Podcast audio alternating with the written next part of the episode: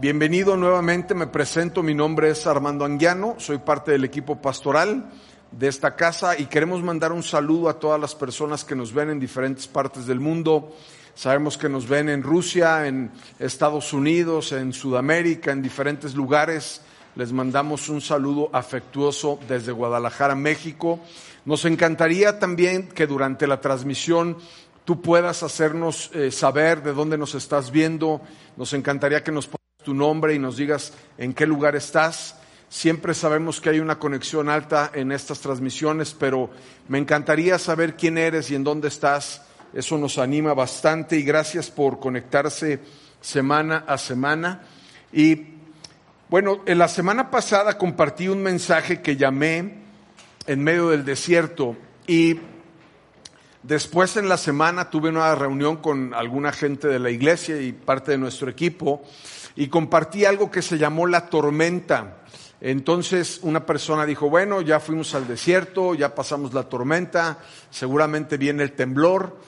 Hace eh, muchos años eh, se festeja este día que llamamos Pentecostés. Es el domingo de, Pentecostés y es el, domingo en donde inició la iglesia como tú y yo la conocemos. Eh, otro de los nombres que se le da a esta fiesta era la fiesta de las primicias y se dice Pentecostés porque significa quintoagésimo. Quiere decir que esta fiesta o esta fecha es 50 días posteriores de la resurrección de Jesucristo. Así que estoy convencido y estoy emocionado porque el título de mi mensaje es eh, el inicio de la iglesia y vamos a poder avanzar juntos en lo que Dios nos va a enseñar acerca de esta escritura. Tengo muchas citas bíblicas, así que no lo voy a hacer como siempre, no voy a leer y voy a tratar más bien de ir avanzando escritura por escritura. Para hablarte un poquito acerca del contexto de esta escritura, eh, podemos ver que el autor es Lucas. Lucas escribe esta, esta carta a una persona que se llama Teófilo, y que no, no sabemos absolutamente nada de él, pero el nombre de Teófilo me llama la atención porque significa el que ama a Dios, amante de Dios. Está escrita entre el año 160 y 180 después de la venida de Cristo y podemos ver que es algo en donde la iglesia es retada, es la historia de la iglesia, es una carta o un libro fascinante y de alguna forma hoy vamos a poder hablar un poco acerca de esto. Quisiera arrancar en Hechos capítulo 1 en el verso 4, voy a ir avanzando como te lo mencioné para llegar al punto que quiero llegar. Eh, pero es importante poder saber un poco de la historia que antecede a esto. Entonces, en Hechos 1, en Hechos 1, verso 4 dice, una vez, mientras comía con ellos, les ordenó, no se vayan de Jerusalén, hasta que el Padre les envíe el regalo que les prometió. Me encanta cómo comienza esta escritura. El Padre prometió un regalo. Tal como les dije antes, Juan bautizaba con agua, pero unos cuantos de ustedes serán bautizados en el Espíritu Santo. Esta es una promesa que sigue vigente hasta el día de hoy y que se hace vida en nosotros. Ahora, adelante en el verso 7 dice, Él les contestó, solo el Padre tiene autoridad para fijar estas fechas y tiempos, y a ustedes no les corresponde saberlo, pero recibirán poder cuando el Espíritu Santo descienda, descienda sobre ustedes. Me gusta mucho la palabra que viene con este significado de este regalo. Dios no nos dijo que íbamos a recibir amor o que íbamos a recibir paz o que íbamos a recibir alguna otra cosa. La palabra que Él utiliza es poder y esta palabra en el original es la palabra dunamis y el significado es influencia sobre la realidad de una forma sobrenatural. Influencia sobre la realidad de una forma sobrenatural el poder que el Espíritu Santo trae a nuestras vidas cuando tú y yo lo recibimos. Ahora, eh, adelante dice que también serán mis testigos y hablarán a la gente acerca de mí en todas partes, en Jerusalén, en Judea, en Samaria y hasta los lugares más lejanos de la tierra. Esta escritura de alguna manera apunta a los lugares que estaban cercanos de Jerusalén, los que estaban a media distancia y los que estaban fuera de su alcance territorial. Hemos sido llamados para poder compartir el mensaje de esperanza en nuestra ciudad o nuestro país, en nuestro continente y en los confines de la tierra.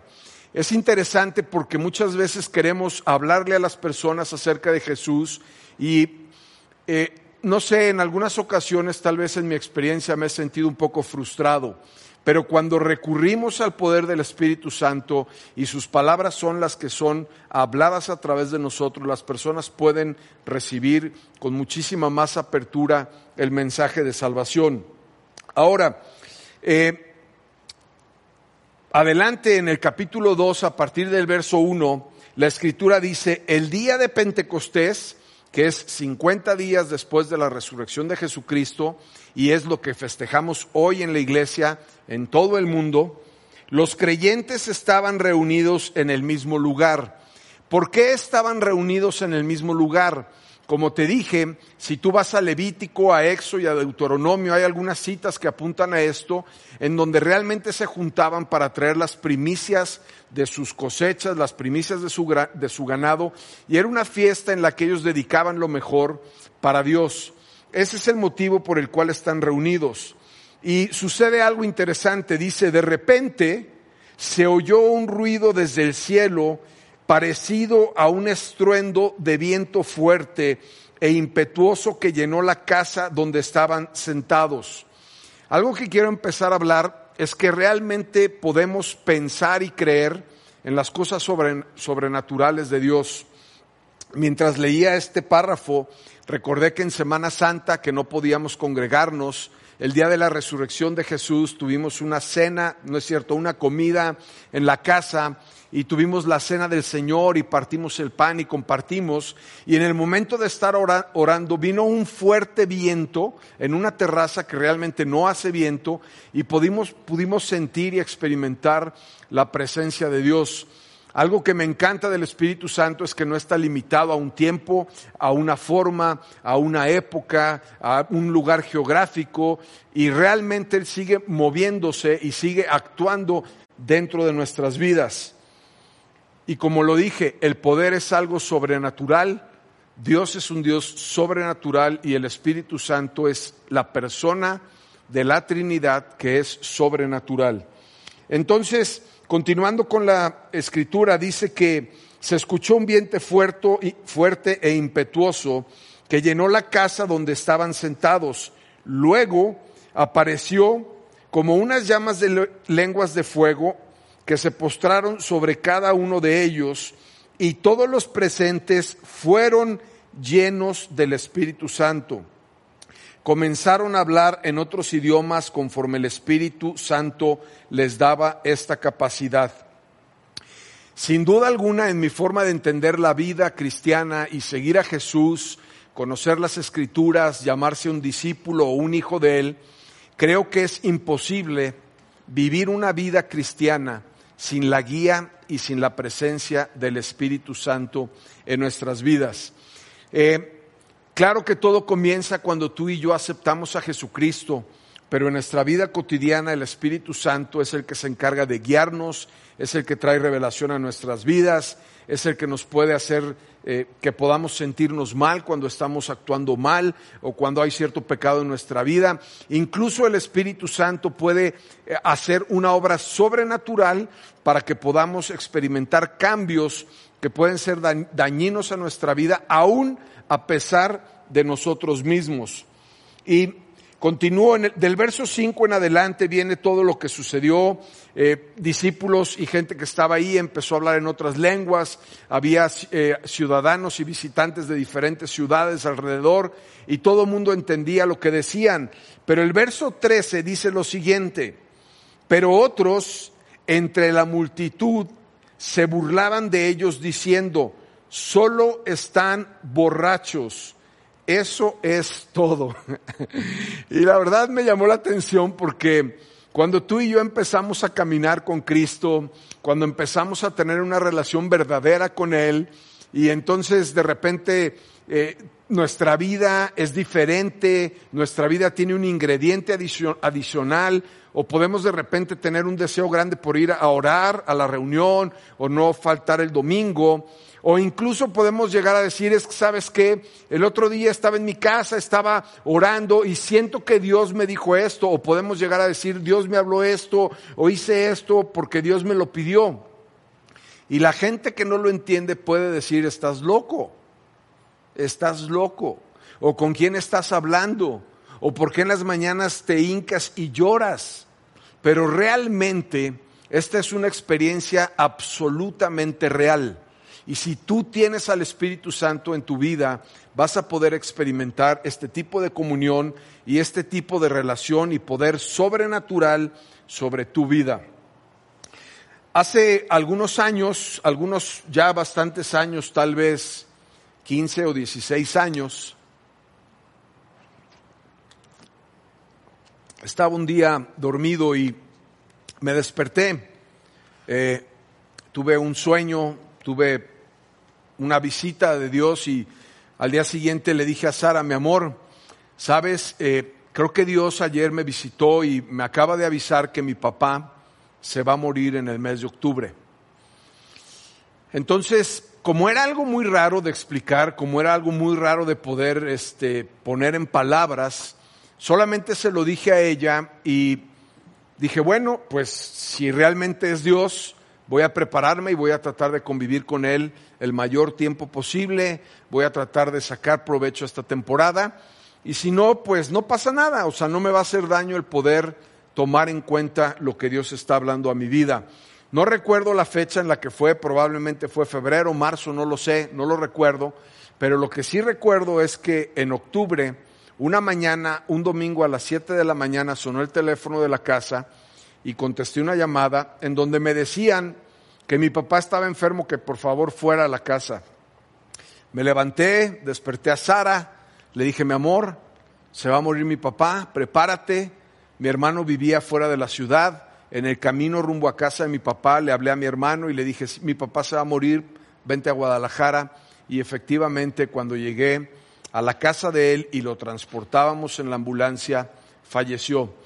Era un hombre de 84 o 86 años, tengo déficit de atención, ya sabes, y soy malo para las fechas, y había vivido una vida plena y feliz, pero eso es lo que te quiero decir con las cosas sobrenaturales del Espíritu Santo. Nuestra vida es una vida terrenal, pero podemos experimentar el poder sobrenatural de Dios. Ahora, más adelante, cuando sucede este evento, viene el Pentecostés, están siendo llenados del Espíritu Santo, están sucediendo cosas sobrenaturales, probablemente hay milagros, hay señales. Pedro le predica a la multitud, Pedro da un paso hacia adelante y empieza a hablar empieza a tratar de compartir por lo que está sucediendo y él dice algunas cosas interesantes en el capítulo 2 a partir del verso 14. Entonces Pedro dio un paso adelante junto, a los otros, junto con los otros once apóstoles y gritó a la multitud, escuchen con atención todos ustedes compatriotas judíos y residentes de Jerusalén. Me encanta cómo empieza esta declaratoria. No se equivoquen estas personas no están borrachas, como algunos de ustedes suponen. Las nueve de la mañana es demasiado temprano para emborracharse. No, lo que ustedes ven es lo que el profeta Joel predijo muchos años antes. Y aquí Pedro está citando al, profeta Joel que dice lo siguiente, en los últimos días, dice Dios, derramaré mi espíritu sobre toda gente sus hijos profetizarán, hijos e hijas. ¿Qué es la profecía? La profecía es algo cuando tienes una revelación de Dios para poder hablar muchas veces acerca de su evangelio o muchas veces acerca de eventos que van a suceder. Sus jóvenes tendrán visiones y sus ancianos tendrán sueños. Otra forma como Dios nos habla hoy en la actualidad es a través de visiones, a través de sueños, Puedes de repente tener una visión. Hemos escuchado de gente que tiene visiones, hemos escuchado de gente que tiene sueños. Y en esos días derramaré mi espíritu sobre mis siervos, hombres y mujeres por igual. Siempre me gusta resaltar cuando una escritura habla acerca de la mujer y me encanta. En esta parte en donde la iglesia está formándose, es el primer día de la iglesia, el Espíritu Santo dice, por igual, hombres y mujeres tienen la misma posición y tienen el mismo valor. Y profetizarán, y haré maravillas arriba en los cielos y señales abajo en la tierra, sangre, fuego y nubes de humo. El sol se oscurecerá, la luna se pondrá roja como la sangre antes de que llegue el grandioso día del Señor. Y todo el que invoque el nombre del Señor será salvos. Hay algo que extraño de la, de la vieja iglesia o de la vieja forma de hacer iglesia, ¿no?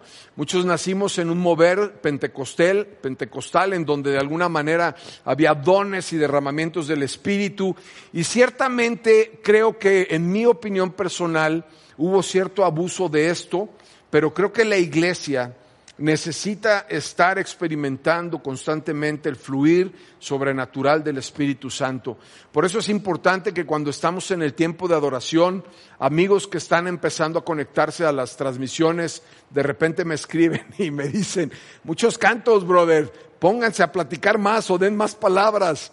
Pero la realidad es que nuestra palabra muchas veces está limitado, pero el poder del Espíritu Santo nunca estará limitado. Es por eso que adoramos y tratamos de conectar con el corazón de Dios y sentir su presencia. Y me encanta porque de alguna forma creo que todos los dones siguen estando vigentes en la actualidad. Y esto es un poco de lo que estaba el profeta Joel hablando muchos años antes referente a la iglesia. Van a profetizar, van a tener señales, va a haber milagros y todos aquellos que invoquen el nombre del Señor serán salvos. Es un mensaje increíble y un gran resumen de lo que la iglesia debería de ser. Y más adelante, en el verso 37, dice lo siguiente, las palabras de Pedro traspasaron el corazón de ellos, quienes le dijeron a él y a los demás apóstoles, hermanos, ¿qué debemos hacer?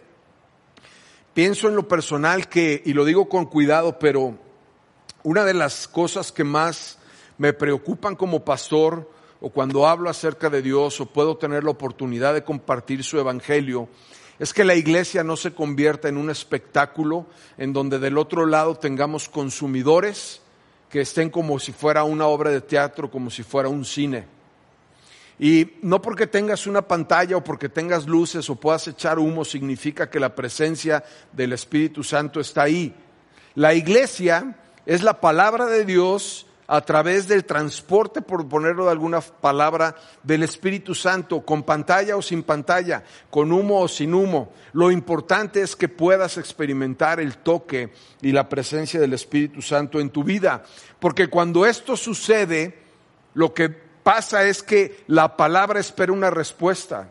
Si tú vienes y consumes en la iglesia y vienes semana tras semana, pero no has comprendido de lo que se trata, no has rendido tu corazón a Jesucristo, no lo has hecho el Señor de tu vida, no es tu prioridad número uno y entiendo que es un proceso, sin duda alguna, pero todos los que estaban aquí estaban experimentando algo sobrenatural del Espíritu Santo y como respuesta todos preguntan, ya entendimos, ya sentimos la presencia de Dios y entonces me encanta, hermanos, ¿qué tenemos que hacer? ¿Qué tenemos que hacer? Y creo que la iglesia es un lugar en donde Dios lo creó y, ha permanecido hasta el día de hoy para transformar nuestras vidas. Creo que la iglesia, si pudiera explicar de alguna forma breve cuál es la misión de la iglesia en todo el mundo, no solamente hablando de esta. La misión de la iglesia es que tú puedas encontrarte con Jesús en este lugar y que Dios pueda transformar tu vida. ¿Cómo? A través del poder del Espíritu Santo sobre de ti con la llenura del poder del Espíritu Santo. Por eso la iglesia en su primer día inicia de esta forma. Pedro se levanta, toma ánimo, comparte acerca del mensaje, habla acerca de Jesús, pero el Espíritu Santo es la persona de Dios, la persona de la Trinidad que está trayendo algo a, las almas, a los sentimientos, a los corazones de cada uno de los que lo están escuchando. Y entonces en el versículo 2, en el verso 38, Pedro contesta y dice lo siguiente, Pedro contestó, cada uno de ustedes debe arrepentirse de sus pecados y volver a Dios. Mira cómo inicia esta parte. En, este, en, este, en estos versos voy a tratar de concluir de alguna forma lo que la iglesia pretende, lo que el mensaje de Dios pretende y lo que el Espíritu Santo, Espíritu Santo pretende hacer en tu vida y en mi vida. Y todo comienza con arrepentimiento. La palabra en el original es metanoia y lo que significa es cambiar de dirección. En otras palabras, hace muchos años en mi vida estaba inmerso en el alcohol, en las drogas, y obviamente tuve que cambiar la dirección de mi vida para poder encontrarme con una vida nueva, con una oportunidad nueva. Hay momentos en donde tú y yo estamos sufriendo en diferentes tipos de pecado, en diferentes situaciones en donde nos sentimos esclavos, cosas que nos molestan y que hemos querido cambiar durante muchos años y no podemos y estamos luchando. Y creo que todos los días seguimos en una lucha constante. No es que ya acepté a Jesús y mi vida mañana cambie. Creo que es un proceso que va tomándonos día a día, tomando, tomados de la mano de Jesús, guiados a través del Espíritu Santo. Y todo comienza con esto. Debes arrepentirte de tus pecados y volver a Dios. La palabra pecado es algo que probablemente no hemos enseñado bien o que puede la gente a lo mejor malinterpretar. Pecado puede ser lo que te separa de Dios pero creo que de alguna forma hay pecados que hoy en día en el mundo moderno los vemos de una forma muy sutil. Pensamos que no es tan malo. Por eso es nuestra responsabilidad conocer la escritura para saber qué es lo que agrada a Dios y qué es lo que constrita a su corazón. Todo lo que hacemos, todo lo que vivimos, todo lo que decimos, todo lo que proyectamos, tiene que darle gloria y honor a nuestro Salvador. Primero entonces debes arrepentirte Número dos, ser bautizado en el nombre de Jesucristo. Cuando tú llegas a Cristo, el, símbolo del bautismo significa que mueres con Él y que resucitas en una nueva persona. Es un símbolo poderoso en donde declaras tu fe abiertamente, Jesús es mi Señor, Jesús es mi Salvador, estoy dispuesto a seguirlo. Y creo que personas muchas veces luchan con esta parte porque no están convencidas, porque no han tenido una experiencia, porque siguen pensando o creyendo en un Jesús que está muy lejano, que es como una especie de ángel que vino y se fue y no entienden bien de lo que se trata. Pero realmente cuando Jesús toca tu vida, cuando tú sabes que Jesucristo y el Espíritu Santo están ahí y son lo número uno, personas que hemos tenido de repente aquí en bautizos y que no estaban preparadas o no se habían enterado, gente con traje, con traje y corbata se ha metido a bautizar, porque saben que Jesucristo es su Señor y están dispuestos a poder dar este paso. Y en el verso 39 dice, esta promesa, perdón, me brinqué, y dice que entonces también recibirán el regalo del Espíritu Santo. Esta promesa es para ustedes. Dice adelante, para sus hijos e incluso para los gentiles, es decir, para todos los que han sido llamados. Esta parte me encanta. Dios nos está llamando. Dios ha puesto su mirada en ti. Dios te ama. Por eso entregó a su Hijo Jesús para que pagara en una cruz por tus pecados. Él no está ajeno de tu vida. Él no está ajeno de tus circunstancias, ni de tu dolor, ni está ajeno de lo que estás pasando en esta temporada. Él te está llamando. Él quiere transformarte.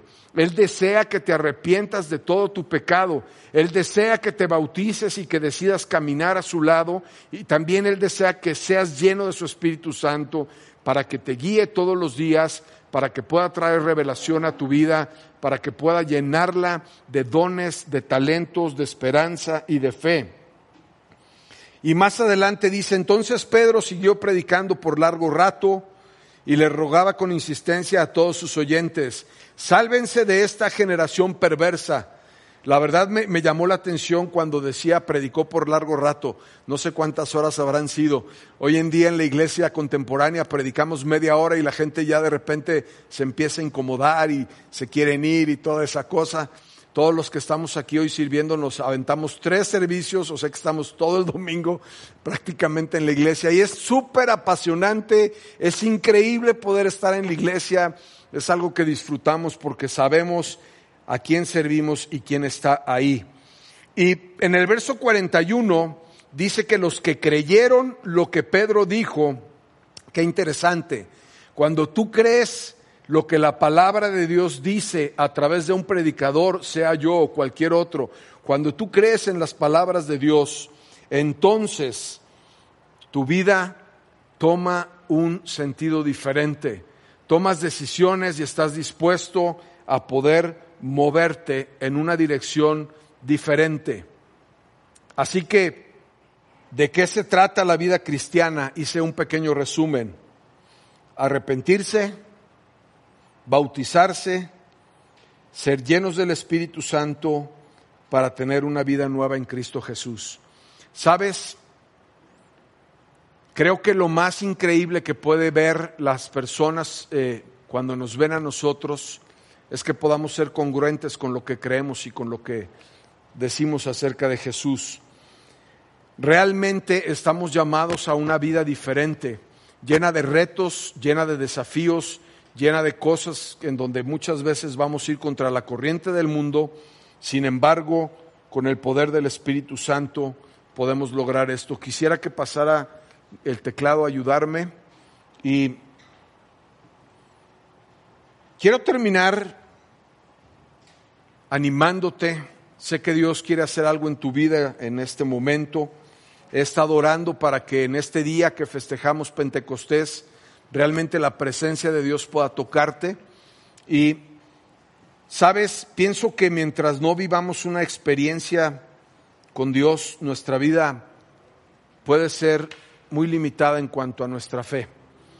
Sin duda alguna, en este día tan importante que inició la iglesia, algo, algo también que me gusta y que omití es que cuando, cuando Pedro predicó este mensaje, tres mil personas en ese mismo día se convirtieron y fueron bautizadas, es lo que el pasaje dice al final. Se convirtieron y fueron bautizadas.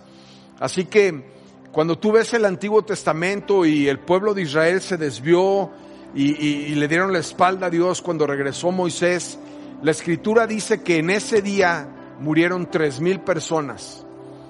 Y me encanta pensar cómo cuando el Espíritu Santo viene, lo primero que hace es redimirnos.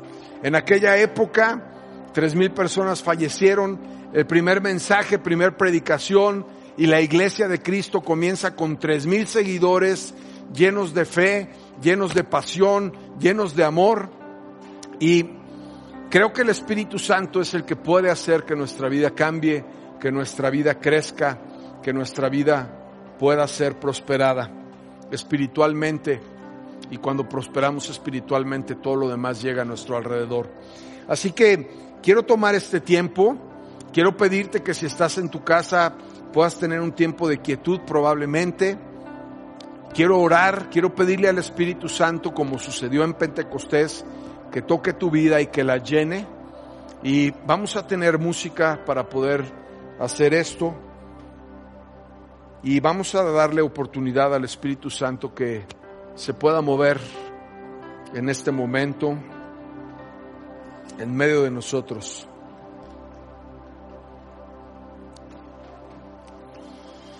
Padre, gracias Señor por el regalo y por la promesa de tu Espíritu Santo. Gracias Señor porque en un día como hoy, 50 días después de la muerte de Jesús, tú diste este regalo. Gracias Señor porque sabemos que tu presencia es lo único que puede transformar nuestras vidas y llevarla a un nivel profundo de fe. Gracias porque es muy diferente poder creer en ti que experimentarte en vida propia.